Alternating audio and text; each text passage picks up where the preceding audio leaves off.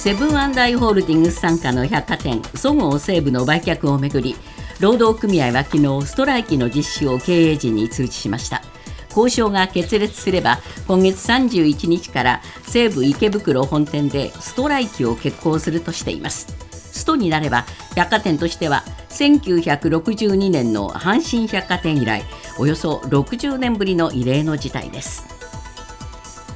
東京電力福島第一原発の処理水の放出を受けた中国からの迷惑電話などの嫌がらせについて岸田総理は昨日遺憾なことだと言わざるを得ないと述べました。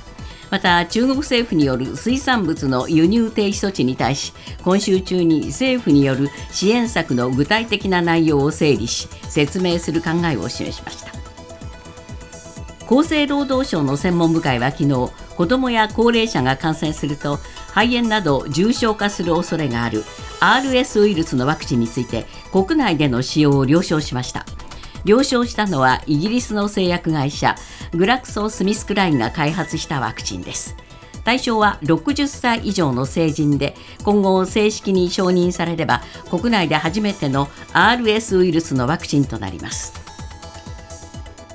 教員の働き方改革などを議論している中央教育審議会の特別部会は昨日危機的な状況にあり社会全体で取り組むべきとする緊急提言をまとめました。登下校対応や部活動など14の業務について地域など教員以外への分担を進めることなどを提言し国や自治体に加えて保護者や地域住民など社会全体で一丸となって対応する必要があるとしています。ユニクロなどを展開するファーストリテイリングは子会社ユニクロの柳井正会長兼社長が会長兼 CEO につき44歳の塚越大輔取締役が新しい社長に昇格する人事を発表しました。ユニクロの社長交代は初めてです。塚越氏は2002年にファーストリテイリングへ入社しアメリカや中国のユニクロ事業などを担当していました。今朝のニューヨーク株式市場ダウ平均は213ドル08セント高い3万4559ドル98セント。ナスダックは114.48ポイント上昇し1万3705.13ポイントで取引を終えました。為替はドル円は1ドル146円52銭。ユーロ円は1ユーロ158円50銭で推移しています。続いてスポーツです。バスケットボール男子ワールドカップで日本は今日オーストラリアと対戦します。ともに1勝1敗で勝者が2次リーグに進出します。オーストラリアは12人中9人がアメリカのプロリーグ NBA の選手で平均身長は日本よりも8センチ高く2メートルを超える選手が8人います。ニュースズームアップ。大手百貨店そごう・西武の労働組合は昨日親会社のセブンアイ・ホールディングスに対しストライキをあさって31日に行うと通告しました。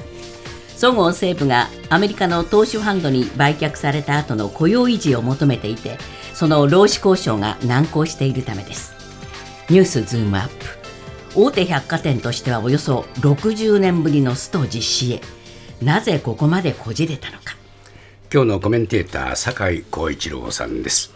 えーまあ、いよいよスト決行というね珍しいケースになりましたね。そうですね、これ、親会社がセブンアイで、えー、子会社がそごう・西武グループ、まあ、百貨店ですね。そうですね。であのそこのそごう・西武のいわゆる労働組合、はい、ここが7月末に組合員のまあ9割以上の賛成を得て、まあ、スト権を確立してたんですね、はい、でその後、まあ、セブンアイの経営陣と、まあ、協議してた、うん、何協議してたかっていうと、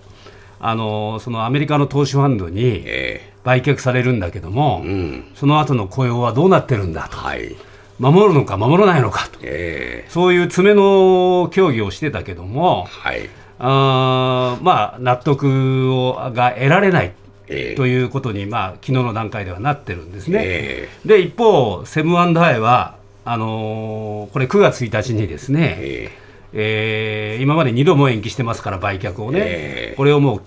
強行して、うん、えー、売っちゃうのか売らないのか、えー、まあ、そういうことになると思うんですけども、えー、まあ、あの組合側は、じゃあ9月1日の株式譲渡は延期すると、うん、売却は延期すると。いうことがあればストア回避するけども、えー、そうでなければ雇用についてはっきり納得いってないんだから、うん、あこれ、60年ぶりにストライキしますよという、今、そういう状況になってきてますね。これ、酒井さん、非常に難しい話ですけれども、はい、実際にこの西武西武そごうをですね売却するということになると、買った側ですね、はい、買った側は、そのまんま、じゃあ、そごう・西武を存続させるっていうふうにはならんでしょ？ならないですね、あのセブンアイは、これ、まあ、そごう・西武のお店っていうのは10店舗あるわけですけれども、えー、まずここの事業継続はします、えー、それから従業員の雇用を原則維持します、この原則が問題で、えー、いや、切られる人かなり出るのか出ないのかって、これは曖昧なわけですよね。そうですね。で今、森本さんがおっしゃったように、じゃあ、投資ファンドは、これどうするのか、買ってね。買って、えーで一つはヨドバシが入るわけですね、はい、特に池袋については、はい、あ入って、まあ半、売り場の半分ぐらいをヨドバシがこう使うという案が今、検討されてるわけですけれども、はい、じゃあ、百貨店を運営する時の人数と、えーこういう家電大手を運営する時の人数って全然違うじゃないですか、はい、百貨店ってやたら人多いですよね、そね。それはなぜかっていうと、高いものを買っていただくので、1対1でこう対応したりね、はい、するのが百貨店の,、まあ、特あの特徴ではあるわけですが、逆にヨドバシっていうのは、ものすごくこうデジタル化が進んでる会社で、えー、逆に人はできるだけ少ない方がいいわけですよ。そうですねでそういう中で、じゃあ、原則維持したって、維持できないですよね。そうですよね。で、買う側からすれば、なんで雇用をね、うん、維持しなきゃいけない、そんな約束はしてないと思いますよ。そうですね。うん、だから、これ、さすがにアメリカの投資ファンドといえどもですね、えー、いやいや、じゃあ全員雇用するんだったらっていうことになりかねない話になりますよね、これね。それはなかなか現実的に難しいとなるとですね、えーこのやっぱり労働組合の戦いは非常にこの辛い戦いになってますよね。そうですね。これ百貨店っていうのは今あのコロナ明けでね、えー、まあコロナ明けってもコロナまた流行ってるんですけども、うん、まあいずれにしてもちょっとあの流通が盛り上がってるじゃないですか、うん、消費がね。少し戻してきましたね。戻して一部ね。えー、だけどこれ。大手百貨店というのは4社あるんですね、えー、で今年2月の連結決算見ると、4社中、そごう・西武だけがあのまあ、純損益、まあ、赤字なわけです、えー、4期連続の赤字、えー、つまりどうやって黒字化するかっていうのが、まあ、最大のポイントになってきてるわけですよ。はい、そうすると、当然これは雇用をですね全部守ってたら、えー、売り上げ上げるか、雇用を減らすかしかないじゃないですか。だから、あの当然、人は切らざるを得ないし、これ、もともとファンドっていうのは、あのこれをね、やっぱりテナントに貸すっていうのを中心にしていこうって話になってますから、えー、そうすると、やっぱり雇用は守れないっていう話になると思いますそうですね。えーまあ、考えてみると、こういうですね、えー、そごう・西武の非常に辛い立場っていうのは、先ほどもちょっと仲間内で話してたんですけども、あの有楽町のそごうがね、はい、えー、ビッグカメラに変わったじゃないですか、そうですね。あの時期がまあ一つの象徴的な出来事で、あれ以来、このデパートのありようっていうものは、ずいぶん様変わりしましたよね。あの前は百貨店がこうそれぞれ乱立していて、えー、でその中で勝ち組と負け組ができたわけじゃないですか。はいで負け組の方にはこういう、まあ、家電なんかがね、えー、もうそこ使えないからっつって他の会社が入ったりしてるわけじゃないですか。で今都内見ると、結構、家電大手、いろんなところに。いや、本当そうですよね、まあ、でで出てるじゃないですか、えー、そうすると、ですねこれじゃあ、そごう・西武が勝ち組に戻る方法っていうのを、じゃあ、セブンアイは考えたのかっていうと、えー、結果としてはできなかったわけですよね、はい、だから売却するんであって、えー、まあ、そこの問題って経営的に見れば、ですねこれはもう明らかに雇用は調整せざるを得ないということになるわけですね。はい、でじゃあなぜこじれたのかっていうところがまた別の話で。あなるほど。これはどちらかというとやっぱりセブンハイがしっかり説明をしてこなかった、うん、だからじゃああの、投資ファンドが雇用できないんだったら、一部私たちがセブンアイの方でですね、えー、雇用して、例えばあのコンビニとかね、えー、他の分野で、えー、働いてもらいますよっていう話が最初からあればですね、えー、こんなにこじれなかったと思うんですけども、はい、実はあのそれがこじれな説明がないもんだから、うん、まあ、こじれてしまったっていうそういう話になってますよそうですね、えーこれどうでしょうね、例えば現実的に全員は雇用できないけれども、できる限りみたいなね、はい、そういう話をしたときに、組合側が納得したかどうかですよね。そうですね。あのというのは、これ、東芝の側は確かに一部ヨドバシと組みますよ、えー、池袋なんかでね、えー、だけど全部ヨドバシと組むわけじゃないから、はい、そうすると、自分たちをこう高にはめちゃうわけじゃないですか、雇用を守りますって、これ、だから、あの言わないわけですよね。全く音沙汰ないわけですね。あの話が出てこないんですよ、だそれは当たり前の話で、えー、買う側はそんな約束してないわけだと思いますから、はい、そうすると、やっぱりセブンアイがある程度責任を持って、ですね、えー、えー、雇用一部、こちらで引き受けますよという、うん、まあ、そういう話が出てこない限り、このストライキは止まらないと思いますよね。ニュースズームアップ。長時間労働がなかなか是正されない教員の働き方をめぐって文部科学省の諮問機関である中央教育審議会は昨日緊急提言をまとめました。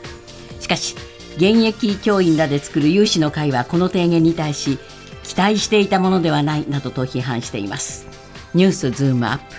教員の働き方改革。現場が求める対策とは？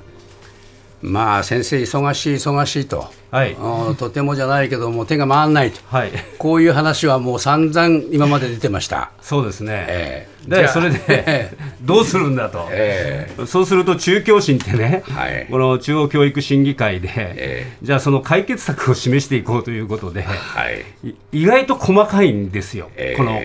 えー、提言がですね。はい、あのー、例えば国の基準を大きく上回る事業数ですね、これ、まあ、担当している時間数をまず削減しましょうと、い、うことにななあのを提言してます、えー、あの。実は小学校の5年生で、国の基準を大幅に上回る事業をしている学校は37%もあるんですね。あ結構ありますね。だから、まずここで、まずそれが一番基本ですね、えー、それから学校行事も簡素化しましょうと、え。ー、運動会の開会式とかね、入学式、卒業式、まあ、そういったものを、まあ、式典の時間を短縮するとか、うん、それからね、もう一つ、これ、大きな決め手になってるんですけども、小学校高学年では教科担任制にをしましょうと、前倒ししましょう、これ何かというと、今、あの学級担任制で、一人の先生がずっと教えるじゃないですか、一、ね、クラスそうですね。そうすると、その先生にすべてを負わせることになるので、えー、いわゆるその専門の各教科の先生をまあ配置してですね、だから、これは前提は人を増やさなきゃいけないということになるんですけども、まあそういうものをやりましょうと。はい、それからあの支援員と称するですね支援員、はい、えー、仕事を補助する方、えー、これを増員しましょう。例えばプリントを用意する、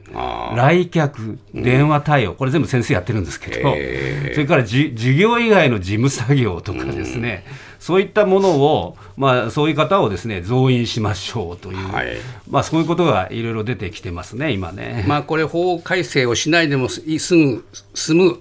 改革っていうものをまず手始めにやりましょうと、はい。まあ、こういう話になったようですけれども、これに対して先生方は、こんなんじゃだめよって言ってるんですよね。そう僕なんかもこれ、最初ね、中教審で見たとき、こういう細かい配慮があるんだなと思ったら、実は先生方が反対している理由はですね、えー実は中教審は4年前にもですね、うん、この学校における働き方改革、提言してるんだと、えー、でそれが全くあ実行されてないんだと、例えば何かというと、タイムカード導入しましょうと、学校にも、うん。えー、あいうふうに提言があったけど、えー、今回は逆にそういうものがないから、うん逆に希望を持てなくなっちゃったっていう、そう。そういう、ね、そうなんですよ、それからね、例えばあの学校でお金集めるじゃないですか、あれ、管理しなきゃいけないんですけども、はい、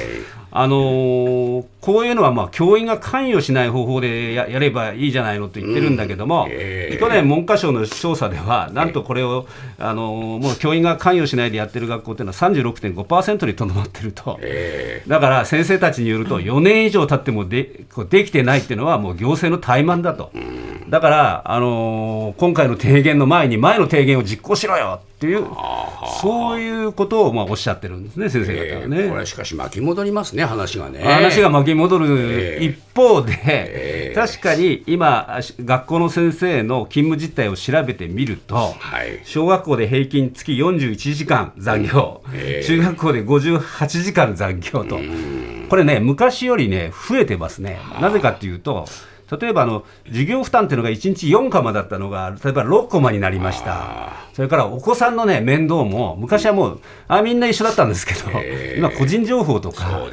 あるので一人一人に対応しなきゃいけないんですよね、だから先生がご自宅に電話したりね、まあ、そういうこともやんなきゃいけないのでこの長時間労働っていうのはもう実態だと思いますやっぱりね。結局は人数増やさなきゃこれすべて解決しないんじゃないですか？いやそうなんです非常に乱暴に言えば。あ、まあ、おっしゃる通りで、人数増やさなきゃいけなくて、人数を増やすためには実は処遇をねよくしなきゃいけない。今回もそういう案出てますけども、はい、やっぱり先生の給与ってやっぱり低いんですよ。そうですよね。だからあのもう少し人気が出るようにして、であと定員も増やさないと問題は解決しませんね。